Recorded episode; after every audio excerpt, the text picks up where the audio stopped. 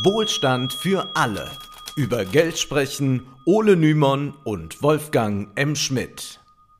Hallo und herzlich willkommen. Hallo Wolfgang. Hallo Ole. Immer wieder hören wir von neoliberalen Politikern, dass länger gearbeitet werden müsse, damit die Rente sicher bleibt. Auch Arbeitgebervertreter bringen sich regelmäßig mit solchen Vorschlägen in die gesellschaftliche Debatte ein und fordern eine Erhöhung des Renteneintrittsalters. Zuletzt etwa der Gesamtmetallchef Stefan Wolf.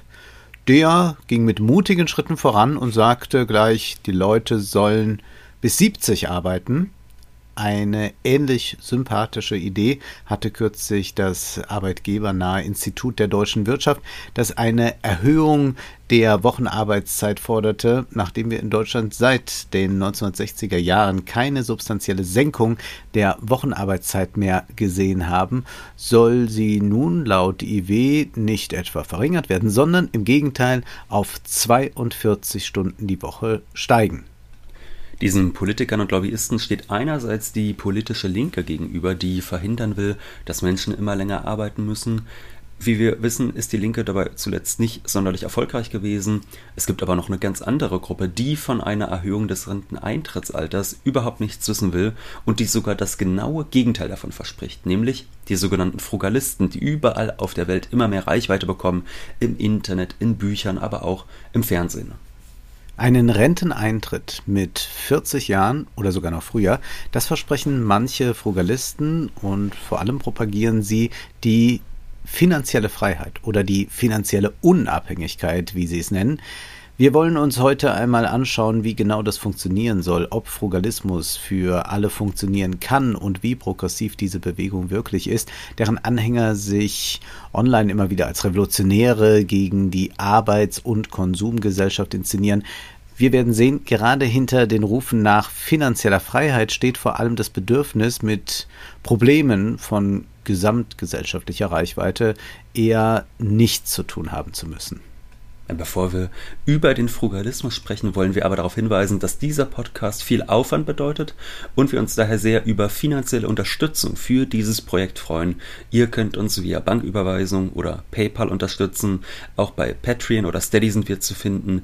Die Links und die Bankverbindung stehen natürlich in der Episodenbeschreibung. Außerdem würden wir uns sehr freuen und wir würden es uns geradezu wünschen, wenn ihr Wohlstand für alle im Freundeskreis oder in der Familie weiterempfehlt und den Podcast auf den jeweiligen Plattformen gut bewertet und über die sozialen Medien teilt. Vielen Dank dafür.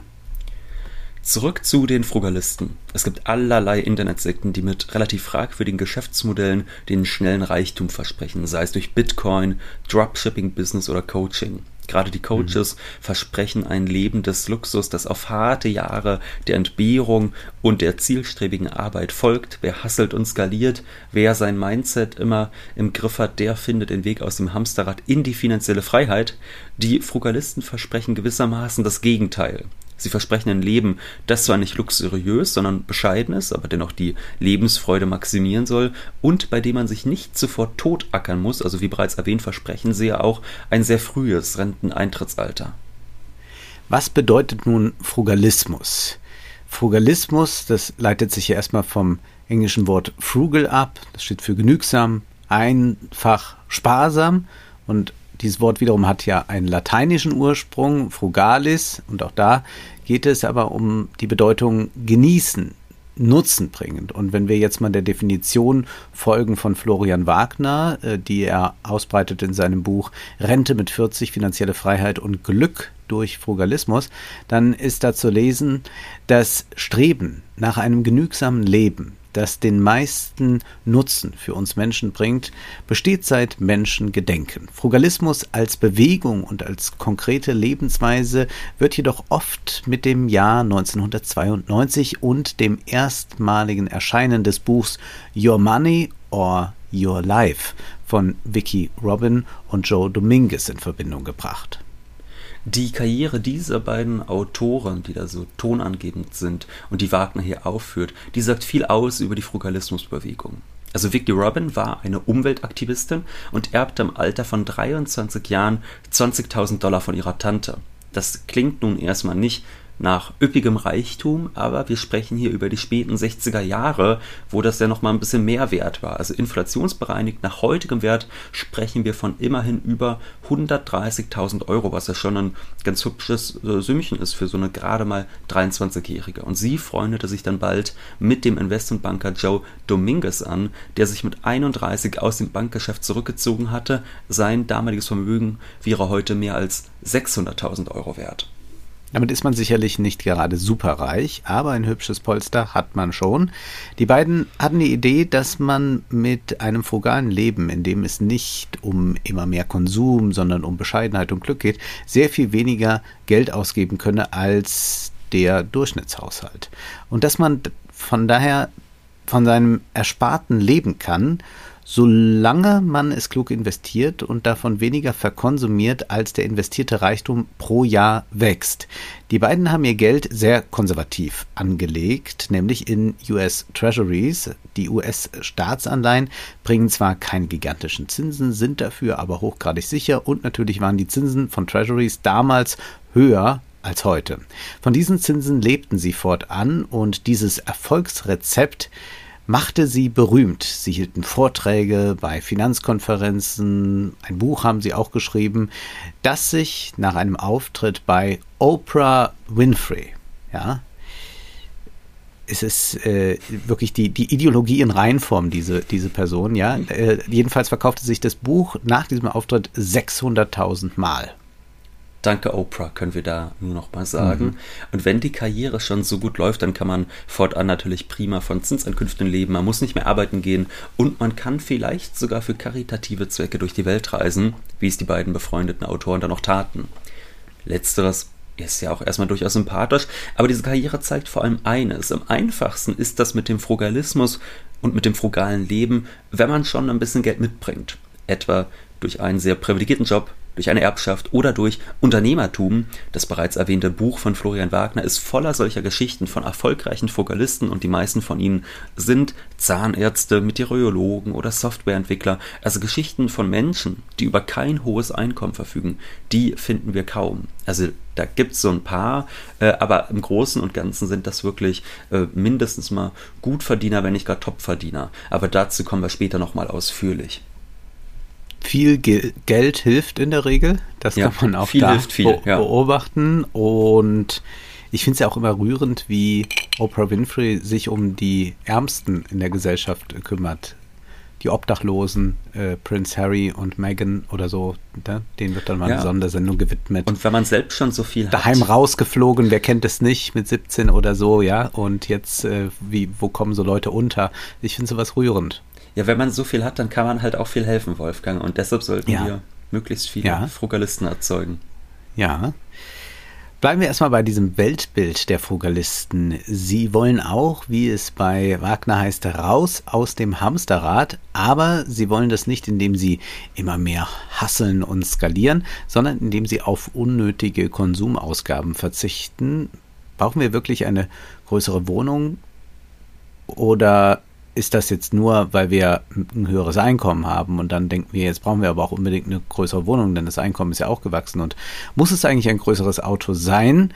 Äh, theoretisch könnten wir doch auch mit dem Fahrrad zurechtkommen. All solche Fragen werden da aufgeworfen. Dabei soll das Sparen aber laut Wagner nicht in Geiz enden. Zitat: Wer denkt, dass es im Frugalismus um das Sparen als Selbstzweck geht, liegt völlig falsch. Frugalismus verfolgt im Kern das Ziel, das bestmögliche Leben zu gestalten wie auch immer dies für jeden von uns aussehen mag. Es geht daher um die Frage, wie können wir ein glückliches Leben führen? So heißt erstmal, es geht nicht darum, wie verrückt zu sparen, sondern nur zu kaufen, was einen glücklich macht. Schön und gut. Aber wenn man diese Aussage ernst nimmt, dann würde das ja bedeuten, dass es kein eindeutiges Maß dafür gibt, was nun eine sinnvolle Ausgabe ist und was nicht. Da kann ich ja auch sagen, gut, äh, frugal lebe ich von 30.000 Euro im Monat, äh, weil, weil das halt das Niveau ist, auf dem ich glücklich bin. Und ja, die 50. Flasche Champagner muss es dann nicht mehr sein, die bringt mir nicht mehr so viel, aber die ersten 30.000 im Monat, die muss ich jetzt schon ausgeben. Von daher, ich meine, das wird, glaube ich, relativ schnell ersichtlich, dass auch wenn es da heißt, äh, es geht darum, mit wenig glücklich zu sein und so, das ist so ein Ideal, was hier existiert, was schon in den Augen vieler Deutscher, sag ich mal, sehr bescheiden wäre. Ja, und es gibt ja auch äh, diesen sehr wahren Satz, geh zu den Reichen, da lernst du sparen. äh, die sind ja oft sehr geizig mit sich selbst und vor allem dann mit anderen. Also das ist ja auch etwas, was man äh, sehr häufig beobachten kann. Und äh, da passt das sehr gut. Und jeder kommt sich immer so besonders sparsam vor. Und das ist so eine Tugend, mit der man sich brüstet, wenn gleich diese Sparsamkeit dann meistens auch auf verrückte Dinge ausgelegt ist. Also ich habe es, glaube ich, schon mal erzählt, ich habe ja einen Nachbarn, der ein äh, ganz teures Auto fährt, so ein, ein super Audi, mhm. so 120.000. Äh, der hat aber mal äh, mir erklärt, dass er so eine spezielle App hat, die ihn alarmiert, wenn der Spritpreis ganz günstig ist und dann rast er los und fährt dann schnell an die Tankstelle.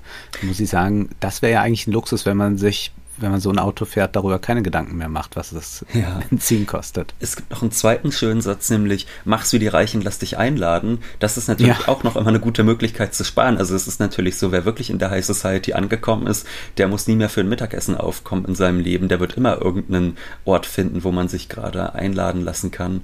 Ähm, das ist natürlich auch für viele Leute so leider nicht möglich. Ja, er hat, dem wird gegeben durch die Rückbesinnung auf die Frage, was uns wirklich glücklich macht sollen wir laut äh, Wagner merken, dass viele Ausgaben eigentlich gar nicht nötig sind. Er schreibt, wir kaufen Dinge, die wir nicht brauchen, um Leute zu beeindrucken, die wir nicht kennen. Nun müssen wir weiter arbeiten gehen, um diese Dinge abzuzahlen oder zu unterhalten. Wir kaufen ein Haus mit vier schönen Extrazimmern, die wir aber nie nutzen. Und dann müssen wir in einem Job ausharren, in dem wir unzufrieden sind und mit dem Gehalt dieses Haus abbezahlen, mit den Zimmern, die wir nie betreten. Ja, da wird dein Filmkritikerherz wahrscheinlich einen kleinen Sprung gemacht haben. Denn oh ja. dieses Zitat erinnert wohl nicht ganz zufällig an die große Rede in Fight Club, in der Tyler Durden seiner Männertruppe predigt, von dem Geld, das wir nicht haben, kaufen wir Dinge, die wir nicht brauchen, um Leuten zu imponieren, die wir nicht mögen. Und gegen diesen Konsumismus wenden sich Frugalisten, was jetzt nicht bedeutet, dass sie jeglichen Konsum ablehnen, das wäre ja auch albern, also auch wenn man irgendwie ein Brot essen geht oder sich ein Brot kauft, ist ja auch Konsum, aber sie stellen jetzt die Frage, ob jeder Konsum glücklich macht, in den Mittelpunkt oder ob er nicht eher eine Ersatzbefriedigung darstellt. Und da gibt es, kann man jetzt sagen, ist sicherlich ein paar Sachen, wo das zutreffen mag, dass die Frage durchaus berechtigt ist.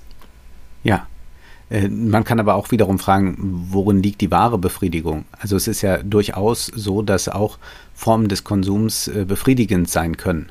Also man denkt natürlich bei Ersatzbefriedigungen immer gleich an ja irgendwelche modischen Accessoires, die man einfach noch mit nach Hause schleppt äh, als Ersatz für irgendwas, was man sonst nicht bekommt. Aber äh, das Konsumieren von irgendwas, also zum Beispiel von Erlebnissen, äh, kann ja auch etwas sehr äh, befriedigendes sein. Genau, aber ich glaube, da also es gibt ja nicht die, ja. die Originalbefriedigung, dass man sagt, nein. das ist das die echte Befriedigung. Nein, nein, ich glaube, da würden die aber gar nicht jetzt widersprechen bei diesem Erlebnis, sondern die sagen dann einfach, wir wollen einfach möglichst viel Freizeit haben. Deshalb sagen wir, wir geben uns im bescheidenen Lebensstil zufrieden. Da müssen wir nicht mehr arbeiten gehen, dann können wir mehr Freizeit haben, mehr machen, was uns wirklich glücklich macht, zum Beispiel ein Erlebnis.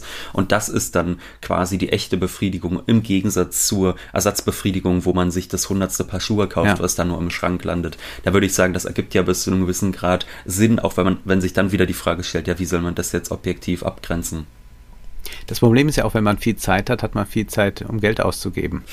Äh, das ist ja auch was äh, Leute schon mal, die jetzt so äh, mhm. sehr, sehr eingebunden sind in Arbeit, also jetzt Topverdiener, auch die, mhm. die 70, 80 Stunden äh, die Woche arbeiten, die kommen gar nicht so oft dazu. Also die haben eine sehr hohe Sparquote auch einfach deshalb, weil die sagen, gut, ich gehe ja nicht mal shoppen mehr oder so.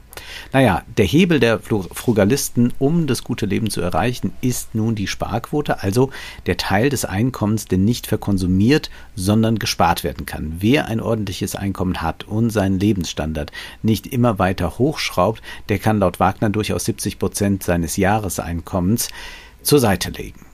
Ich wiederhole, 70 Prozent. Zum Vergleich, die Sparquote lag vor Corona in Deutschland bei 10 Prozent, während Corona dann höher, da man ja nicht in Restaurants oder in Konzerte gehen konnte.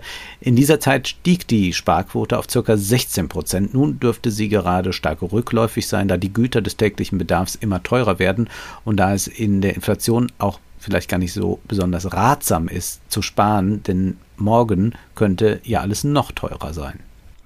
Nehmen wir mal den Durchschnittswert, der in, der, der in den Vorkrisenjahren in Deutschland Gültigkeit hatte. 10% Sparquote. Und Frugalisten schaffen nun das Siebenfache, 70%. Da wird schnell klar, dass es kein Programm für die Armen sein kann, denn wer arm ist, kann nicht sparen. Arme haben eine Sparquote von null oder sogar eine negative, wenn sie sich verschulden müssen.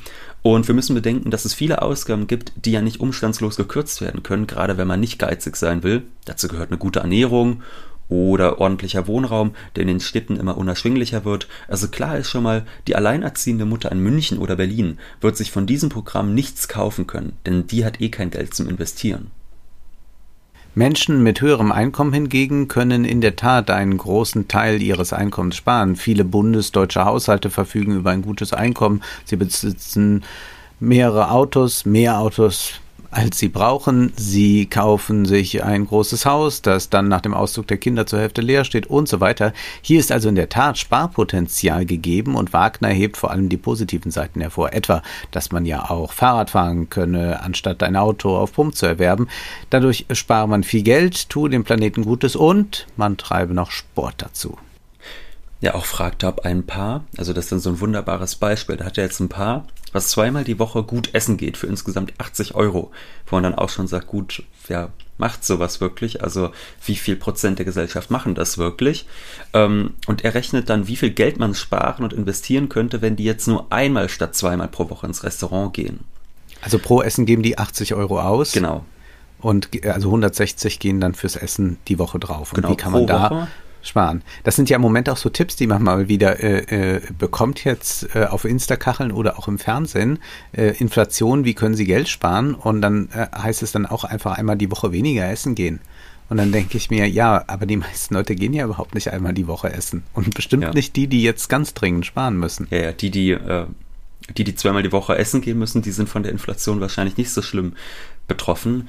Und ja. ähm, ich meine, wir sprechen hier dann einfach mal von 160 Euro die Woche, ja, mal 52, also so rechnet er das hoch, ne, pro Jahr. Mhm. Und dann rechnet er das immer weiter hoch und sagt dann, naja, guckt mal, wenn wir jetzt in zehn Jahren das Geld äh, fürs Essen ausgeben oder wenn wir uns ein Essen pro Woche sparen und das beispielsweise investieren, ja, was dabei rauskommt, so, das rechnet er uns jetzt vor.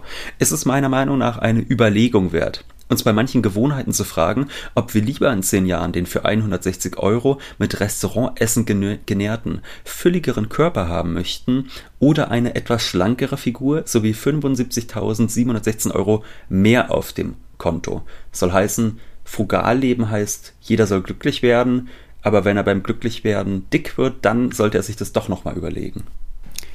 Immer wieder gibt es derartige Kommentare, die klar machen, auch wenn Wagner behauptet, jeder solle für sich selbst herausfinden, was ihn glücklich macht, dann geht es doch äh, darum, ein gewisses Ideal zu etablieren, äh, wie so der gute Frugalist lebt und aussieht, aktiv statt passiv, sportlich und sparsam. Also fast Übrigens, so ein biopolitisches Programm ja. ist da ja noch mit drin. Ne? Ja, es ist vor allem deshalb so lustig, finde ich, weil ich so denke, gut, wenn die nicht ins Restaurant gegangen wären, dann hätten die sich ja zu Hause auch ernährt. Es ist ja nicht so, dass man dann sagt, nee, da gehe ich einmal weniger, dann esse ich, dann esse ich weniger, sondern man isst halt ja. nur im Restaurant. Ich würde behaupten, sogar im Restaurant essen die Leute vielleicht sogar gesünder. Ja, also da gibt es vielleicht äh, ein gutes Stück Fisch mit Salat anstelle einer Tiefkühlpizza. Also ob man deshalb jetzt äh, schlanker wird vom nicht ins Restaurant gehen, da würde ich auch mal ein großes Fragezeichen dran setzen. Wie groß muss denn nun laut den Frugalisten das Vermögen sein, mit dem man sich zur Ruhe setzen kann? Offenkundig hängt das von den Ansprüchen ab, die jemand an ein glückliches Leben hat. Wer viel braucht, um glücklich zu sein, braucht ein größeres Vermögen. Unter Frugalisten gibt es die sogenannte 4%-Regel. Die jährlichen Ausgaben sollen im Schnitt nicht mehr als 4% des Vermögens überschreiten.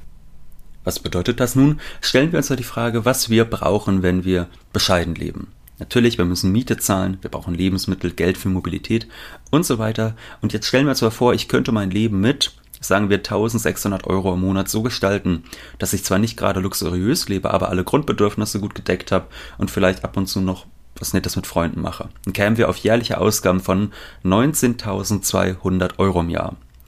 Diese Ausgaben sollen nun 4%, also ein 25. meines Vermögens ausmachen. Woher diese Zahl kommt, das erklären wir gleich ausführlich. Heißt also, ich bräuchte ein Vermögen von 480.000 Euro, also knapp eine halbe Million. Ja, Äh, wie kommt man nun auf diese 4%? Nun, wir gehen ja nicht davon aus, dass Frugalisten ihr Vermögen langsam zusammensparen. Äh, also wir gehen davon aus und, ja. und, und dass sie es dann investieren. Und wenn sie es nun relativ breit gestreut investieren, also Risiken einzelne Aktien vermeiden und etwa in Indexfonds und Staatsanleihen ihr Geld stecken, dann ist es quasi unmöglich, dass sie pleite gehen. Wagner gibt Berechnungen an, denen zufolge es letztlich egal ist, wann man anfängt zu investieren bei einer jährlichen Entnahmequote von 4% über einen Zeitraum von mehreren Jahrzehnten wäre man nicht pleite gegangen, sondern hätte in dieser Zeit von seinem Vermögen leben können. Heißt, wenn du dir erst einmal ein Vermögen von einer halben Million aufgebaut hast, Ole, dann kannst du spielend damit über Jahrzehnte hinweg klarkommen, wohlgemerkt nur dann, wenn deine Ansprüche niedrig bleiben. Ja, 4% sind noch eher bescheiden, wenn wir bedenken, dass viele ETFs in den vergangenen Jahren boomten. Oftmals gab es zweistellige Wachstumsraten. Und selbst wenn man, wenn man die Inflation davon abzieht, lag das Wachstum weit über 4%. Bei einer Entnahme von 4% hätte man also sogar noch Plus gemacht. Was wir daran sehen können, die Frugalisten haben jetzt erstmal nicht ganz ein Unrecht. Also wer ein gutes Einkommen hat oder ein hohes Einkommen, muss man einfach sagen, und eine sehr hohe Sparquote, der kann vielleicht schon mit 40 in Rente sein. Und vielen Frugalisten geht es auch gar nicht wirklich darum, dass sie mit 40 dann in Rente gehen, sondern darum, dass sie es könnten. Also viele von ihnen arbeiten weiter, wenn auch nur in Teilzeit und nur wenn sie Spaß an ihrem Job haben. Es geht also um die Freiheit, entscheiden zu können, ob man arbeiten mag oder nicht. Das klingt nun wahnsinnig freiheitlich. Wir sollten uns aber vergegenwärtigen, dass die meisten Menschen sich diesen Lebensstil nicht leisten können. Es gibt noch einen weiteren Grund, wieso dieser Lebensstil nicht auf alle übertragbar ist. Irgendjemand muss am Ende des Tages die gesellschaftlich notwendigen Tätigkeiten verrichten. Die Frugalisten wollen nicht eine vernünftig organisierte Gesellschaft, in der mit möglichst wenig kollektivem Arbeitsaufwand das hergestellt wird, was die Menschen brauchen, Nein, sie wollen sich völlig unabhängig vom gesellschaftlichen Produktionsprozess machen, wenn sie davon sprechen, dass sie ihr Geld für sich arbeiten lassen wollen. Letztlich lassen sie aber andere für sich arbeiten, die ihnen einerseits hübsche Dividenden bescheren und andererseits die nützlichen Dinge des alltäglichen Lebens herstellen. Es ist also ein Konzept, das sich um gesellschaftliche Solidarität wenig schert. Das kommt erst, nachdem man sich Wohlstand erarbeitet hat. Klar, dann kann man auch ein bisschen Charity betreiben. Dass an diesem Konzept wenig links ist, das merkt man auch an Aussagen wie der folgenden, die wir im zitierten Buch finden. Die Beziehung zu Geld ist hierzulande geprägt von Tabus, von Neid und von Ohnmacht. Im Gegensatz zu Asien, den USA oder Großbritannien müssen sich wohlhabende Menschen oder erfolgreiche Unternehmer für ihre finanziellen Erfolge oftmals rechtfertigen. Dazu gesellt sich die Vorstellung, dass Geld den Charakter verderbe. Hm. Wieso eigentlich die einen von der Arbeit der anderen leben? Solche Fragen werden hier nicht gestellt. Stattdessen wird finanzielle Freiheit versprochen womit vor allem gemeint ist, dass man frei sein will von den Ansprüchen der Gesellschaft. Das ist also ein radikal individualistisches Programm und ist natürlich in einer Linie mit denen, die superreich sind, nur sind die Ansprüche dann offenbar verschieden. Mhm. Klar, nicht jeder äh, will jetzt unbedingt äh, die Yacht auch noch haben. Man selbst kann, muss sich aber nicht am Produktionsprozess beteiligen, hat aber über sein Vermögen die Möglichkeit, auf alles zuzugreifen, was einem gefällt das ist wirklich bürgerliche Freiheit par excellence. Äh, dass diese Form der Rente mit 40 alles andere als verallgemeinerbar ist, sollte relativ schnell klar werden. Die Beispiele, die Wagner nennt, die sind mitunter auch regelrecht grotesk. Also er stellt zum Beispiel eine Familie vor, die mit ihrem Kind durch die ganze Welt reist und fast nur vom angesparten Vermögen zehrt. 75% der Ausgaben werden durch passive Einkünfte generiert, der Rest durch Freelancer-Projekte im Netz. Auf, auf einer Website kann man die Familie verfolgen und schauen, wo sie derzeit leben. Und von August bis Dezember in diesem Jahr wird die Familie beispielsweise noch in Thailand weilen. Ja, warum machen das nicht eigentlich alle? Zum Beispiel Thailänder äh, könnten das ja. ja. mal machen. Einfach mal so ein halbes Jahr in Deutschland leben oder so. Ginge das auch? Hm, irgendwie nicht. Also gerade im armen Ausland lässt es sich natürlich prima von einem nach westlichen Standards eher niedrigen Einkommen leben. Dann ist man da eher reich. Wir haben es hier also mit einer Rente zu tun, die dadurch finanziert wird, dass man all diejenigen in der Gesellschaft, deren Einkommen nicht zur Rente mit 40 reicht, für sich arbeiten lässt. Und dieser Einkommensstrom wird dann auch mal gern in ärmeren Ländern ausgegeben, in denen man wie Gott in Frankreich leben kann. Links oder in irgendeiner Hinsicht progressiv ist das alles sicherlich nicht. Der ultimative Lifehack, wie Wagner den Frugalismus bezeichnet, besteht vor allem darin, sich durch seine privilegierte Rolle in reichen westlichen Gesellschaften in einen kleinen Rentierkapitalisten zu verwandeln. Wohlgemerkt einen kleinen, aber es ist und bleibt ein Rentierkapitalist. Ja, das konnte man neulich wunderbar bei Funk sehen. Da war eine junge Frau, die ihr frugales Leben vorgestellt hat.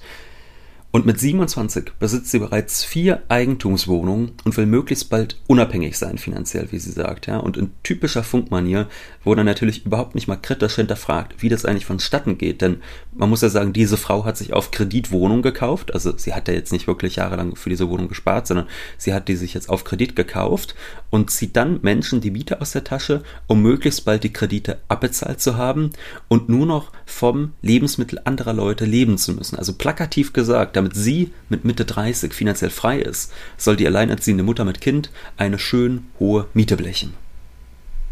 Es ist schon erstaunlich, wie viele Journalisten nicht merken, dass dieses Konzept nicht für alle funktionieren kann. Irgendwer muss den Reichtum erarbeiten, von dem die Frugalisten leben. Irgendwer muss die Miete abdrücken, damit Frugalisten ihr sogenanntes passives Einkommen haben, das von vielen Menschen durch die aktive Verausgabung ihrer Lebensenergie erworben wird. An diesem Lebensmodell ist wenig zu loben, weshalb wir hier auch in Zukunft lieber darüber nachdenken wollen, wie eine Wirtschaft organisiert sein kann, in der alle Menschen gut leben, ohne sich totzuarbeiten. Dieses Konzept, das hier vorgeschlagen wird mit den Frugalisten, erinnert uns ja eigentlich an den wunderbaren Kultfilm Zardos äh, mit Sean Connery in der Hauptrolle. Es gibt ja eine Filmanalyse äh, dazu auch von mir. Und äh, da ist es ja so, dass da äh, die ähm, Wohlhabenden äh, sich entfalten. Hin und wieder backen sie mal noch Brot zusammen und vor allem diskutieren sie gern. Aber dann gibt es halt noch die anderen auf der anderen Seite des Planeten und die müssen hart arbeiten, damit äh, es den anderen so prima geht und dass sie äh, diesen äh, alternativen Lebensstil pflegen können. Also ich empfehle mhm. diesen Film sehr, ist auch äh, sehr witzig und glaube ich also mit immer noch die beste Gegenwartsdiagnose, die man bekommen kann. Ja, und gerade dieses alternative Leben, das da propagiert wird, das ist natürlich auch für Frugalisten so ein Ding. Ne? Also die sind dann quasi vom ökonomischen Produktionsprozess komplett entkoppelt und können dann natürlich äh, sich entscheiden, ob sie durch Thailand reisen wollen oder ein Hippie-Leben führen oder jeden Tag angeln gehen. So. Ja. Von daher ob das nun wirklich so progressiv ist und auf wessen Kosten das geht, das ist wirklich nochmal ein Thema für sich. Abschließend wollen wir noch auf was ganz anderes hinweisen, nämlich auf den Livestream, der an diesem Freitag, dem 19. August um 20 Uhr auf unserem YouTube-Kanal stattfinden wird. Wir feiern drei Jahre Wohlstand für alle. Wir freuen uns über unseren Geburtstag, aber auch auf viele Fragen im Chat und den Stream wird es dann natürlich auch als Podcast nachzuhören geben. Nun ist aber erst einmal Schluss für heute, denn Zeit ist Geld. Prosit. Das war Wohlstand für alle Ihr könnt uns finanziell unterstützen über paypal.me-ole und Wolfgang oder über die in der Beschreibung angegebene Bankverbindung. Herzlichen Dank.